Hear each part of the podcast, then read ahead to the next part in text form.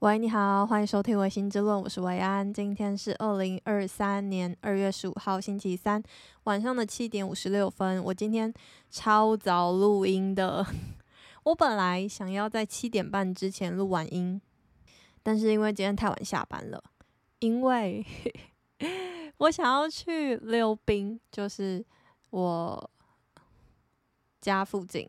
也不是我家附近，就是反正就是有一个地方举办了一个溜冰的活动，然后我就很想去溜。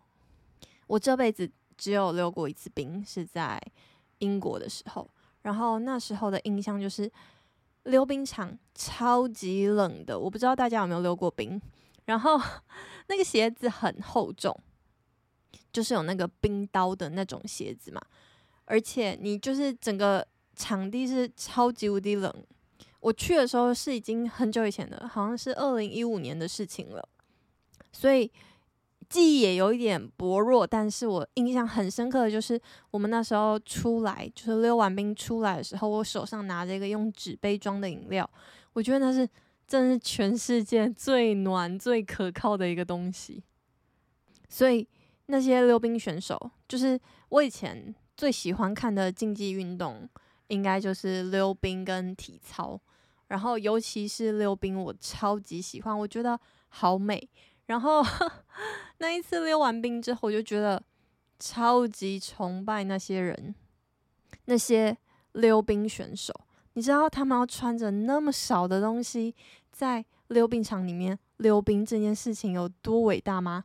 因为这代表着他们超级耗他们的能量，就是他们。都一定很瘦嘛，你一定要够瘦才可以在空中转好几圈，然后再没有事情的掉下来。所以他们就是，如果你看过他们比赛的话，我自己猜想，他们周围应该都会有一团热气包围着他们全身，因为他们一定是要就是耗能耗到那么大，才有办法在那么寒冷的溜冰场里面做出一些。超乎人可以想象的动作，而且还如此流畅跟优美，对，我就觉得哇，很厉害，所以我就很想要再去溜冰。就是那时候看到，哎、台湾竟然有溜冰的地方，可是 我今天太晚下班了，所以我可能来不及。我们就在这边跟你聊聊天吧。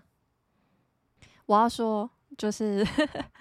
昨天情人节快乐，Happy Valentine's Day！我在昨天就是有做了一点瑜伽，然后在做瑜伽的过程中呢，我看完了《孤独摇滚》，欢呼！好，所以呢，就是我看完了，我就觉得，哎，算是一个小品。可是在，在呃动漫迷的眼里，好像这是一部神作，因为它有。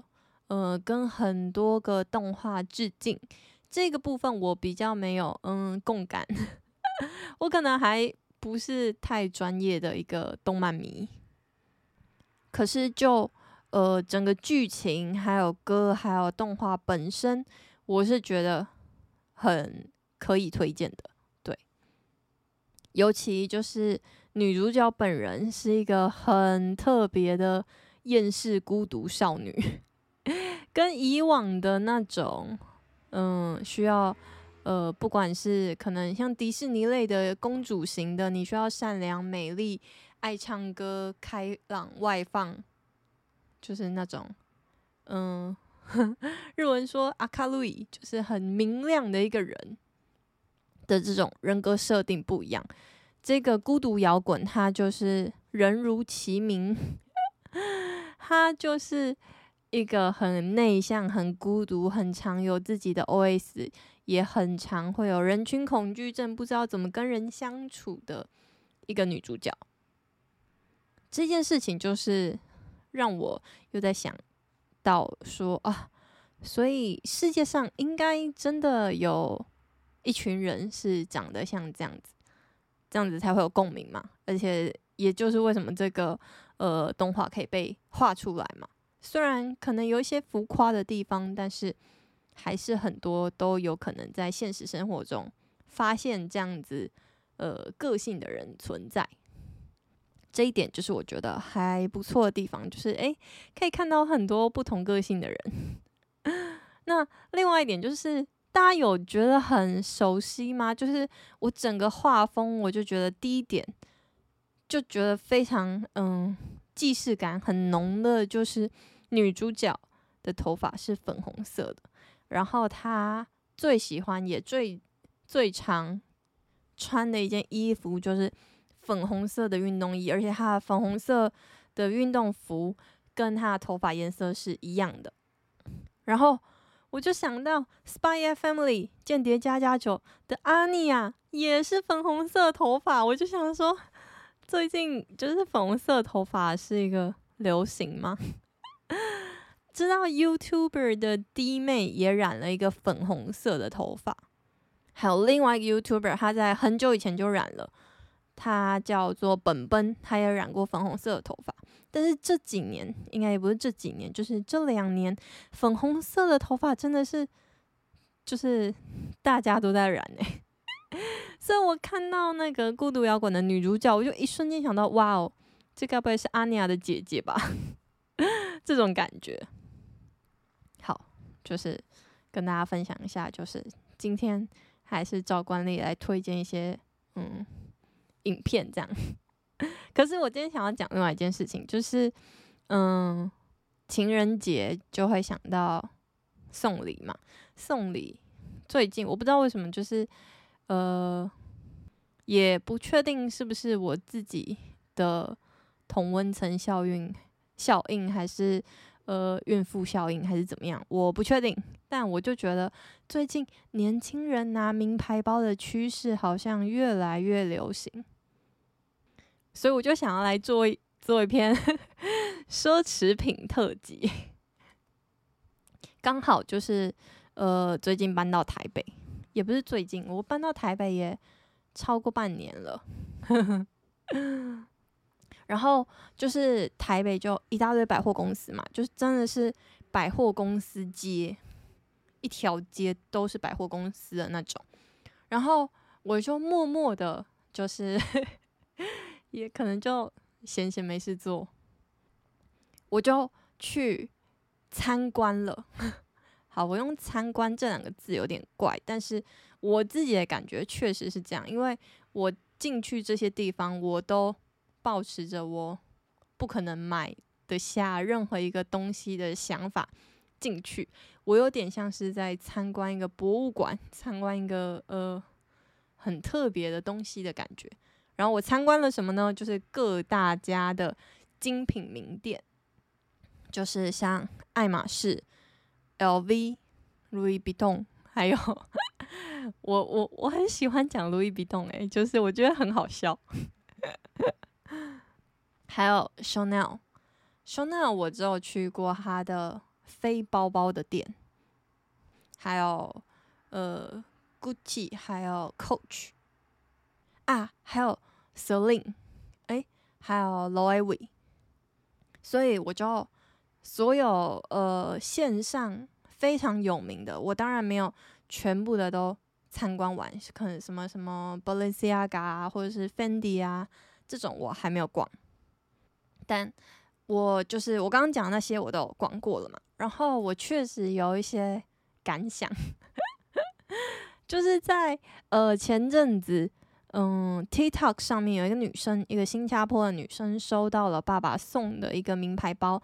这名牌包叫做小 CK，小 CK 的这个牌子。然后那个女生她在，她是一个学生，大概国高中嘛，我记得。她就在 TikTok 上面做了一个开箱，开箱这个她从爸爸那边收到的一个小 CK 的包包。她在英文的。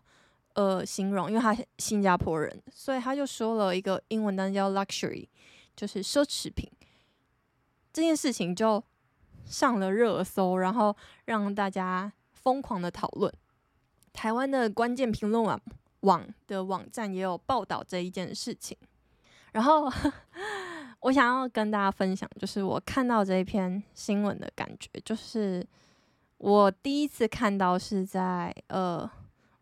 就是我朋友分享，然后我朋友就说啊，他觉得很感人，他希望自己也可以教出这样子的女儿。然后我就觉得，哎，就是怎么会有这样子的想法，很特别。然后就后来就知道说啊，因为就是很知足惜福，然后很快乐的一个正能量这样子。好，然后我要说的是，就是我自己看到这个新闻的时候，我就想说，哎，小 CK，我觉得是名牌啊。毕竟就是在我的世界里面，我以前是一个跟名牌，我现在还是跟名牌绝缘，因为我也没有买过任何一个名牌的东西。但是我现在比较了解了嘛，就是就嗯，在于心灵层面或者是知识层面来说，我确实比过去的我更了解这个世界。因为我以前 是连 Chanel 跟就是我以为 Chanel、Tiffany 跟 Dior 可能是亲戚，然后 我自己觉得 Tiffany 可能就是在卖精品包包，然后它跟 Chanel 可能就是一个。有关系的企业品牌，然后可能就在卖相同的东西的这种无知，然后我其实也完全没有兴趣想要了解，因为我就觉得哦，这就是在百货公司一楼会有的东西，然后我就完全没任何兴趣，因为我以前我小时候就是。我是住在台东嘛，然后台东是没有百货公司的，所以我一年只会逛两次百货公司，就是寒假跟暑假，我们各会去一次，去一次西部，就是去我台南的亲戚家，在那个时候我们才会呃做一些才买的，就是有一点确实像刘姥姥逛大观园，就是我们会在这两个时段，寒假跟暑假的时候把东西都买齐。所以把东西都买齐，就是像买衣服啊、鞋子啊，因为确实选择也比较多。所以我们每次去最重要一个行程就是我们要去逛百货公司，然后我们的逛就真的是很认真的逛，就花一整天在逛的那种。对我来说，小时候的我来说，谁在乎买东西？而且我从以前就很讨厌买衣服，我到现在也还是很讨厌买衣服。因为我觉得试穿太麻烦了，而且我就觉得哦，衣服就可以穿就好。然后审美这件事情就是都是我妈在控管，所以我也都不管。对我来说，就是去百货公司，我希望一定要去的百货公司就是顶楼有 成品的百货公司，就是高雄的大圆百，它顶楼就是有成品。以前台南的 Focus。的顶楼也有成品，或是嗯、，Focus 对面也有金食堂，对吧？啊，是金食堂还是金玉堂？我有点忘记名字。好，反正我就是我很喜欢看书，所以我一到百货公司，我就是直接冲到顶楼，然后我就待那边待一个下午。如果我妈真的要买什么衣服给我，她就会打电话给我，她就说：“哎、嗯。”来，维安，你到哪一楼？这样子，她就说：“哎，微微，你现在到哪一楼？我们在哪一柜？你过来试衣服。”然后我才会就是心不甘情不愿的下去。然后试完衣服之后，我就再回去 顶楼的书店。好，所以我有点小离题，我们回来。所以我自己对于就是名牌的经验就是这样子。那。对于小 CK 的认识呢，我是在我研究所时候我才认识这个品牌。就是那一次，好像是我的一个很好的朋友，他买了一个牌子，他就说小 CK 的皮夹，然后我就去 Google 了一下，诶，什么叫做小 CK？后来我才知道，哦，原来就是一个牌子这样。所以就是在我看那一篇小女生的 TikTok 之前，我还是认为小 CK 是一个。名牌，那那一篇 TikTok 会引起大家热烈讨论，就是因为有些人在下面说：“哎，这小女孩，就是他有些网友就回应这个小女孩说，这个小 CK 是 luxury 这个部分，他就说：哎，小女孩，你可能见识太浅了，这根本就不是精品，你对精品的认识太少了，这也不是奢侈品，就只是一个贵一点点的东西，这样。”然后我看完之后，我就就是大家就开始热烈讨论嘛，就是大家就说，哎，精品的定义到底是什么？奢侈品的定义到底是什么？然后怎么样怎么样的，就引起了很大的呃波澜跟讨论。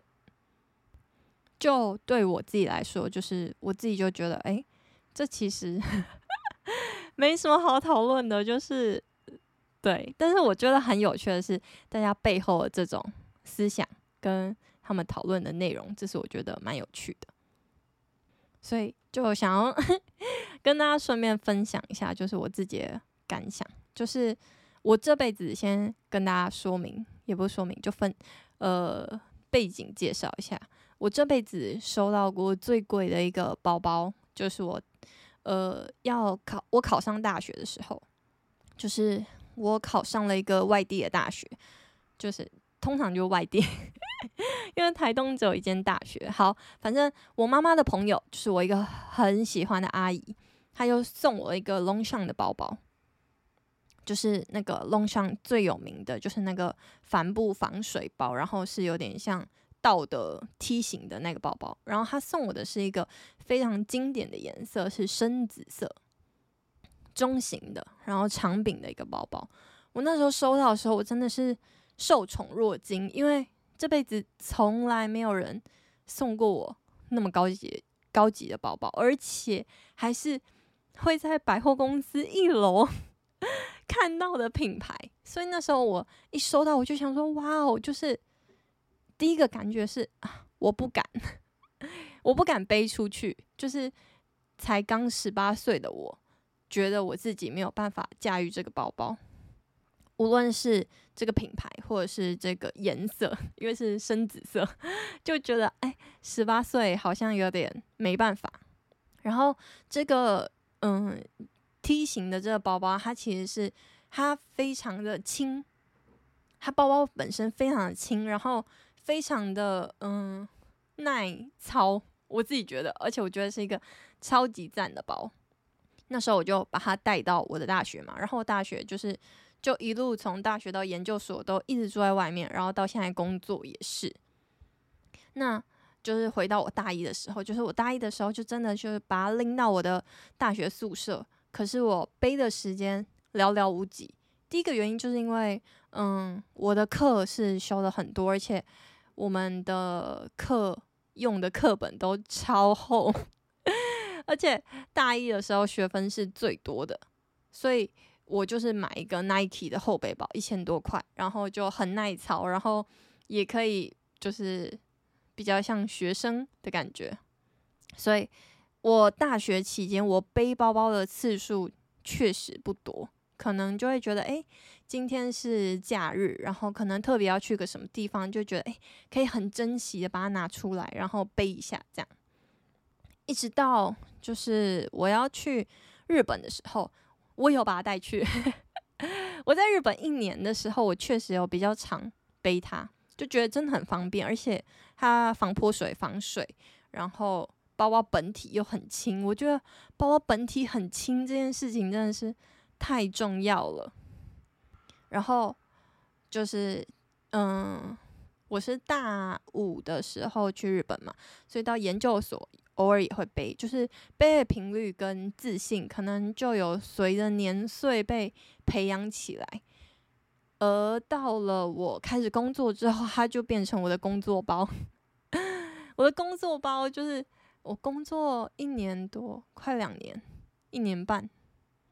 我每一天都背它，它超级耐操的，你知道？就是我到今年这个包包已经要十年了，真的是十年一刻的包包诶，它在去年的时候，它在那个包包的四个角，就是会碰到地板上的四个角的底部，它其中一个角它破了一个洞。我那时候就在想该怎么办，就觉得。好好一个包，才破那么一个小洞，我就想要去修，我就跑去 Long 尚的柜位说：“诶，我想修一个包包，然后要怎么修？可是这是别人送的，也没有证明。”他就说：“哦，只要是我们家的包包，都可以免费维修，而且是送到法国原厂去维修。可是缺点就是，他又说：哦，可能要等个半年，就时间不确定。然后我那时候就想，诶，反正我有的是时间，我也就是我也不缺这个包包，一定有很多替代的包包可以用嘛，所以我就说好，那我就去修。然后我好像等了三个多月嘛，就送回来了。送回来之后就是完好的一个包包，我就觉得哇，Longchamp 的服务真的太好了。就我是一个喜欢一个品牌，我就会真的对他死心塌地的那种，除非你做出什么让我觉得很伤心的事情，我觉得我被你背叛了，我才会离开。那 Longchamp 这个品牌就是在。他送回来，然后好好修好，免费维修好的那一刻，就真的是大大增加了我对他的忠诚度。就是我会觉得，如果我今天要买第二个工作包的话，就是这个包包坏掉的话，我还是愿意买 Longchamp 的包包。就像我很喜欢一个品牌的鞋子叫 Skechers，我也觉得 Skechers 鞋子超好穿。我从它在鞋型跟鞋的颜色搭配很丑的时候，我就跟他买鞋了，因为我就觉得他的鞋子太好穿了。所以就是 Longchamp 对我来说，就是现在就是一个很棒的一个嗯精品包包、奢侈品包包。好，然后我讲那么久嘛，就是龙象就算是我第一个认识的名牌包包。那接下来我为什么会就是？进行我的呃精品店大冒险，还有我是怎么越来越认识这些品牌？我是什么时候开始知道说，哎，Chanel、Dior、Coach、Gucci，还有爱马仕这些品牌的定位，在市场上的定位，或者是它的背景，或者是它的东西各有什么的呢？这个起源于一个 YouTuber Joeman 拍的影片，我知道。我现在如果讲 Joeman，大家应该会很讶异。那我这边要跟大家告解，也不是告解，就分享，就是我从 Joeman 自己在自己的节目里面说，他的女粉丝，他观看他呃影片的人，女生比例不到两成的时候，我就开始看他的节目了。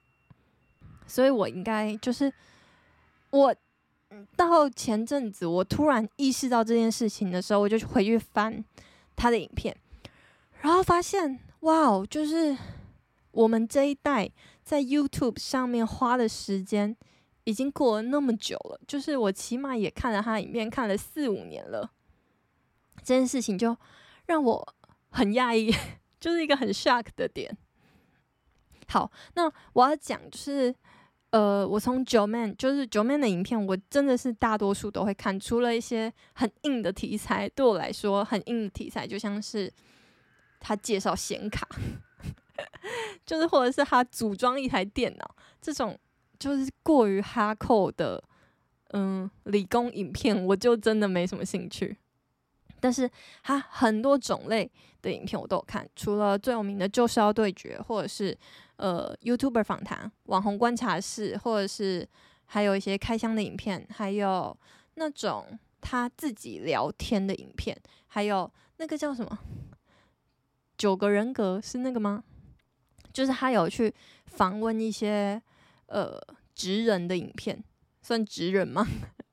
不确定。还有开箱嗯、房子的影片，然后他有一天开箱了一个豪宅，豪宅的女儿。他就把他抓过来拍片，他拍的片是这个豪宅的女主人所收集的包包。豪宅女主人收集了一房子的包包。他说他的呃包包，光爱马仕的包包就有两百多颗。我是从那个影片我才知道啊，爱马仕里面有哪些包包，大家知道吗？大家爱马仕最有名的三个包包叫做 BKC。B 就是 Birkin 铂金包，K 就是凯利凯利包，C 就是 Constance，嗯，中中文是说康康包。然后它除了这三个包包很有名之外，爱马仕本身，如果你只买这三个包包，包型都一样样的话，还要玩的就是它的颜色。颜色的话，就是有嗯最那叫什么最安全的三个颜色。那除此之外，也会有很多特殊色，除了颜色之外，还有皮质，有各种鳄鱼皮，或者是呃，算是什么塑胶皮还是什么皮，反正也有很多皮。然后皮之外，它的扣子就是它的金属的配件也有讲究，金属配件的颜色，银扣、金扣、玫瑰金扣，还有钻扣，就是这些知识。我今天也不是要做一个呃奢侈品的教学，我只是想要跟大家就是分享 我踏入了解奢侈品的这个过程，我是先知道了哪些东西。那我就是靠着 Joeman 的影片去。嗯，算是帮我开了一扇门，告诉你说，哎，这里有一些东西你还不知道的哦。然后我就看完之后，我就想说，哇哦，就是两百多颗一模一样的包包，又或者说两百多颗除以三，因为就是三大 BKC 嘛。然后这么多颗完全长得一模一样的包包，只是皮质扣件的颜色不一样，你。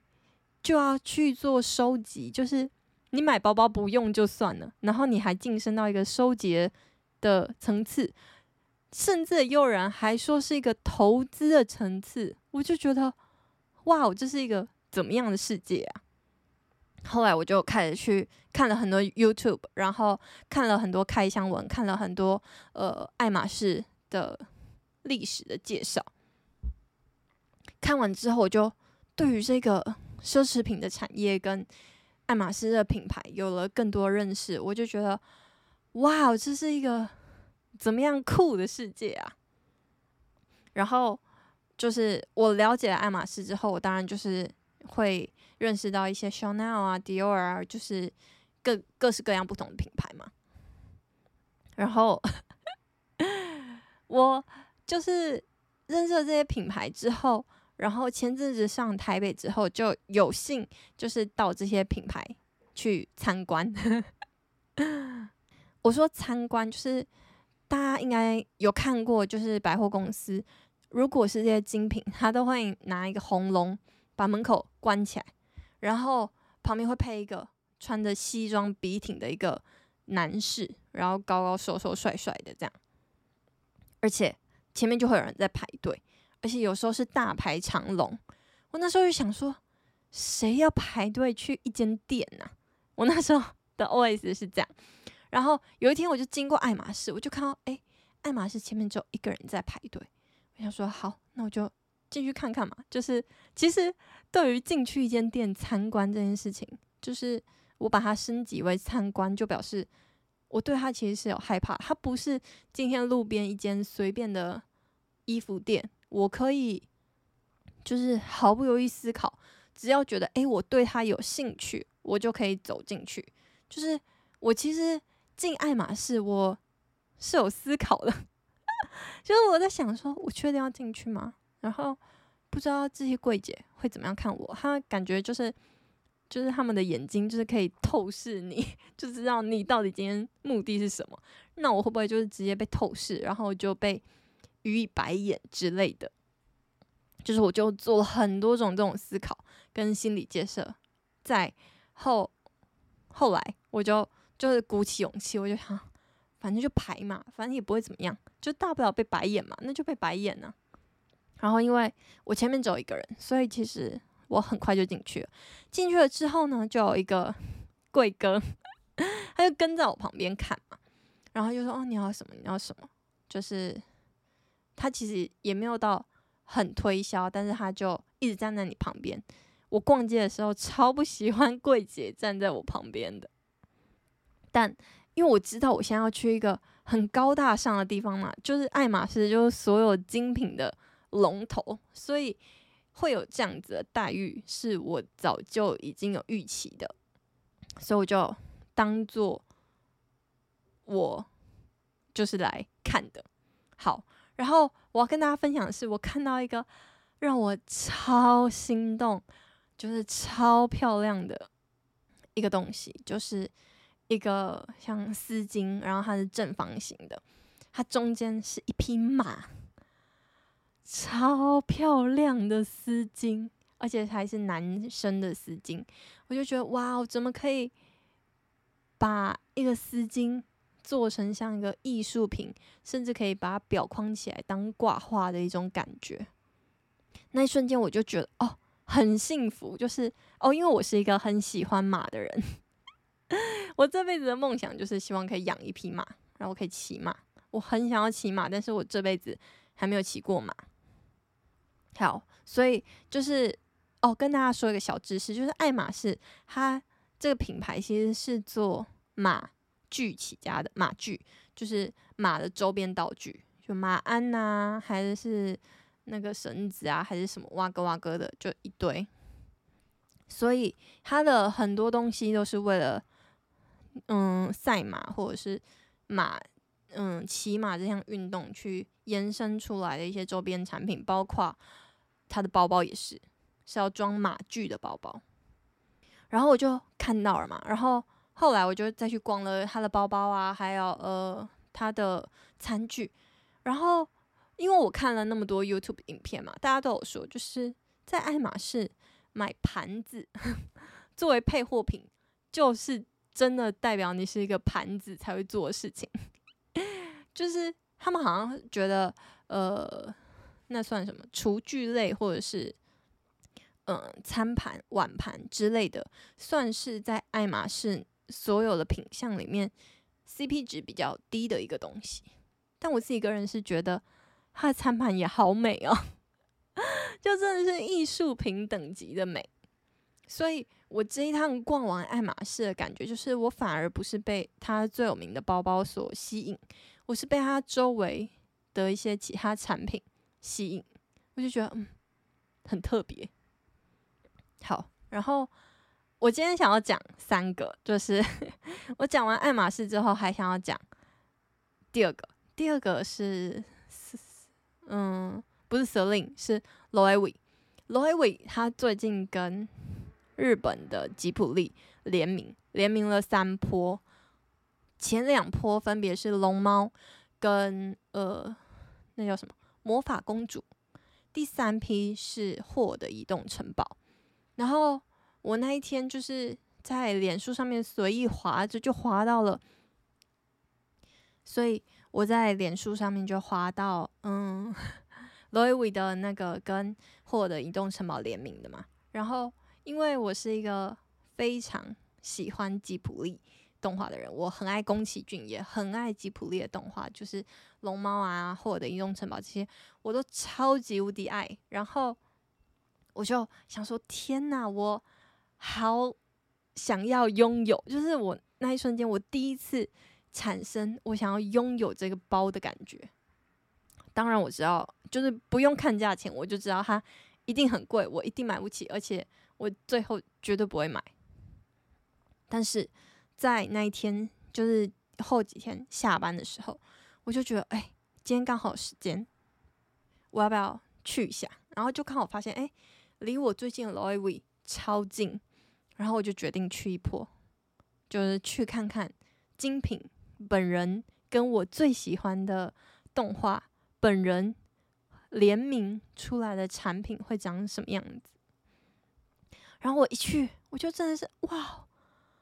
好可爱，但是一堆产品都已经被扫购一空了，所有的小配件、小皮件全部都被扫购一空，现在只留下架上仅有的几颗联名的包包，比较大的，单价自然也比较高的一个包包。然后我就看到卡西法，就是霍尔的移动城堡里面的那一团火，火焰被放在那个包包上。而且那个包包底是黑色的，然后那一团火是红色的，旁边还有碎钻。当下我就想说：天呐，太美了吧！真的是美到我要融化的那种感觉。然后我就试背了一下，然后试背之后我就幻灭。就是我走进了 Loewe 之前，我已经抱持着说我是不是要存个。半年的薪水，我来把这一颗包买回去的那种心动感。我在它的官网上面看到产品的时候，我是这样子的心动。然后这一切都是在我背上那个背包那一刻，我就幻灭。我想说，哇，我很不适合背这个包包，诶，就是不好看诶，就是在我身上有一点不搭的感觉，我就有一点失望，又有一点就哦，幸好不搭，我就可以毫无悬念的离开这间店，然后我也确实就很不舍，觉得有点遗憾，就啊，我怎么会配不起这个包包呢的这种想法，然后就是，但我就又一方面就觉得啊，幸好我配不起，我就不用花钱嘛。我就离开了 Loewe 之后，后来我就去了另外一间店。就是我不确定大家有没有发现这个巧合，就是最近日本的艺术家很常跟精品联名。诶，第二个是什么？一定大家都知道，就是 Louis Vuitton。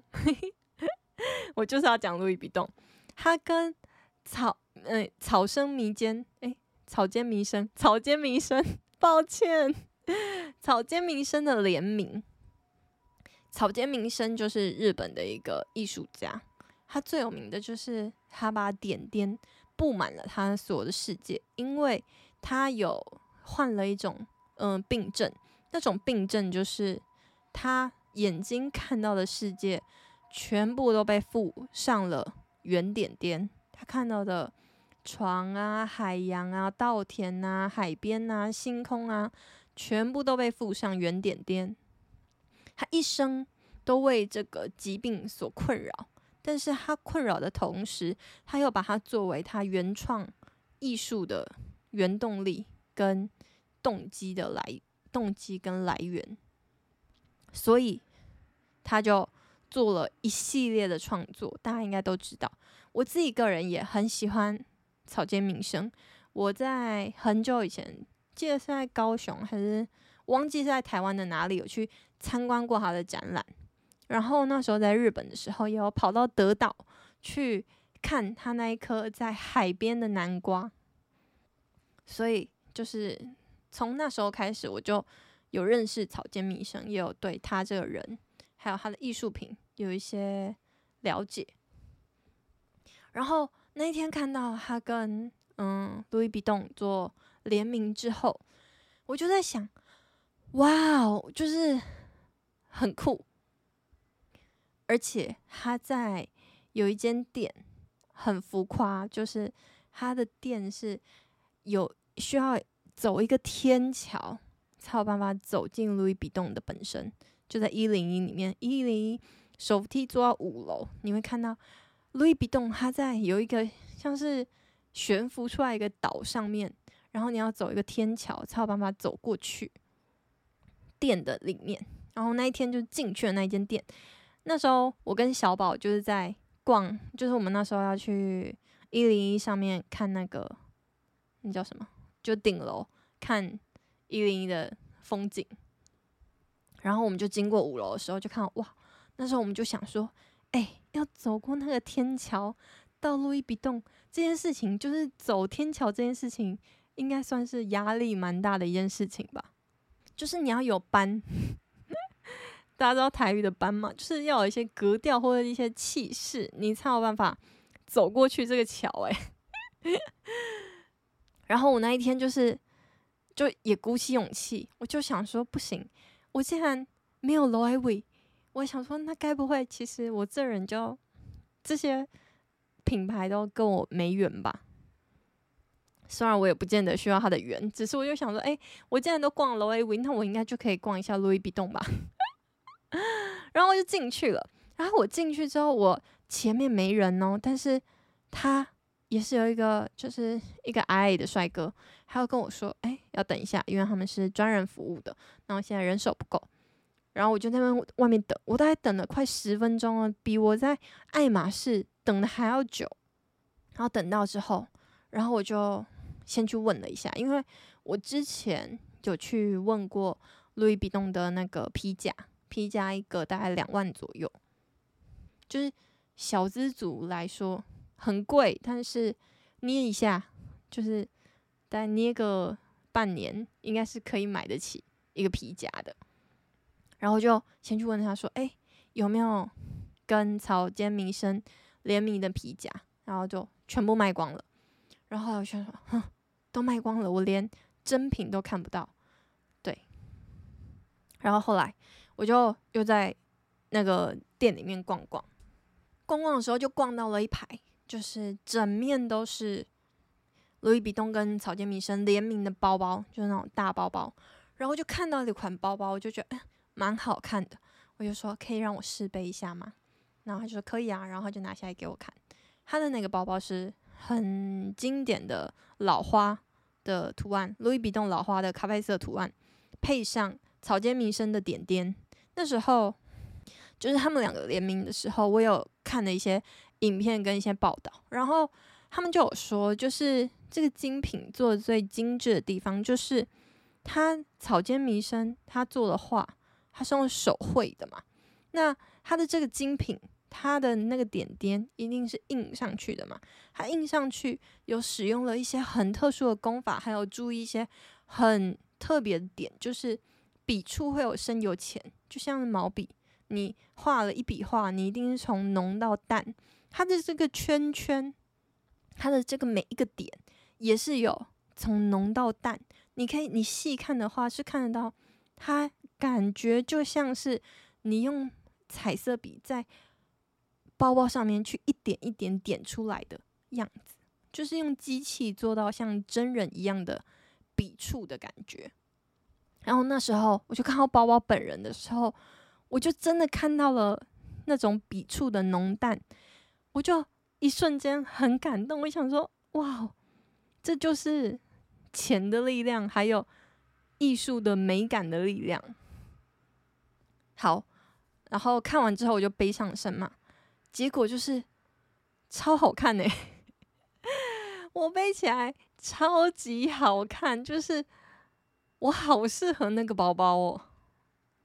当然，就是我最后还是没没买，但是我背上去的那一身，我就觉得哇，就是诶。买包包真的是要买适合自己的，然后背起来自己好看、会开心的，而不是要去盲从你所喜欢的东西。就是如果你要问我宫崎骏跟草间弥生，我可能会选择宫崎骏。就是我对他的爱，对他动画的爱，确实还是比草间弥生多一点点。但是今天我背了这两个包包，我背。路易比动确实更好看，所以我当下我就觉得哦，好想买，但是就那些都是限量品，大家知道吗？就是所有的联名都一定会加上限量，限量跟联名好像就是绑在一起的这样子的一个概念，所以我当然就是试完包包之后，我就哦谢谢，然后就很有礼貌的离开了，这样子。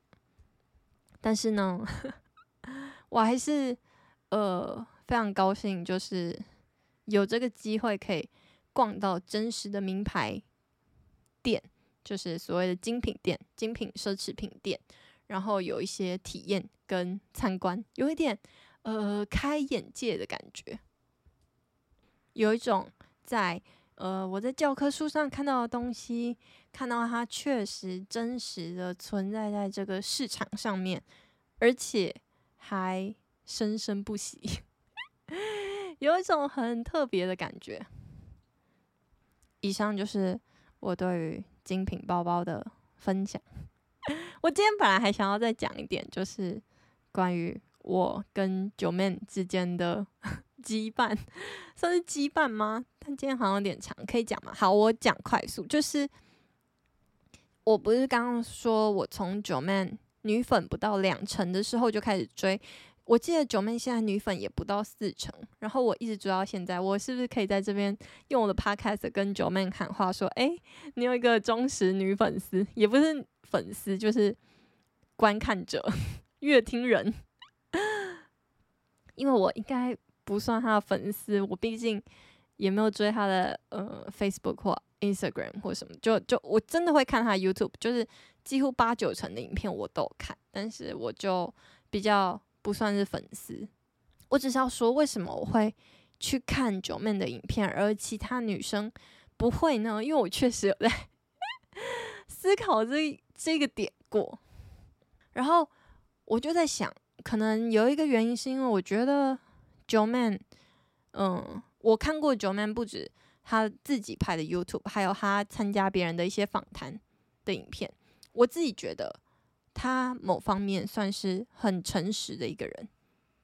他很诚实的面对他自己的渴望、欲望，对于金钱的、对于舞台的、对于关注度的渴望跟欲望，然后他也很因此为了要得到这些东西去努力的追求。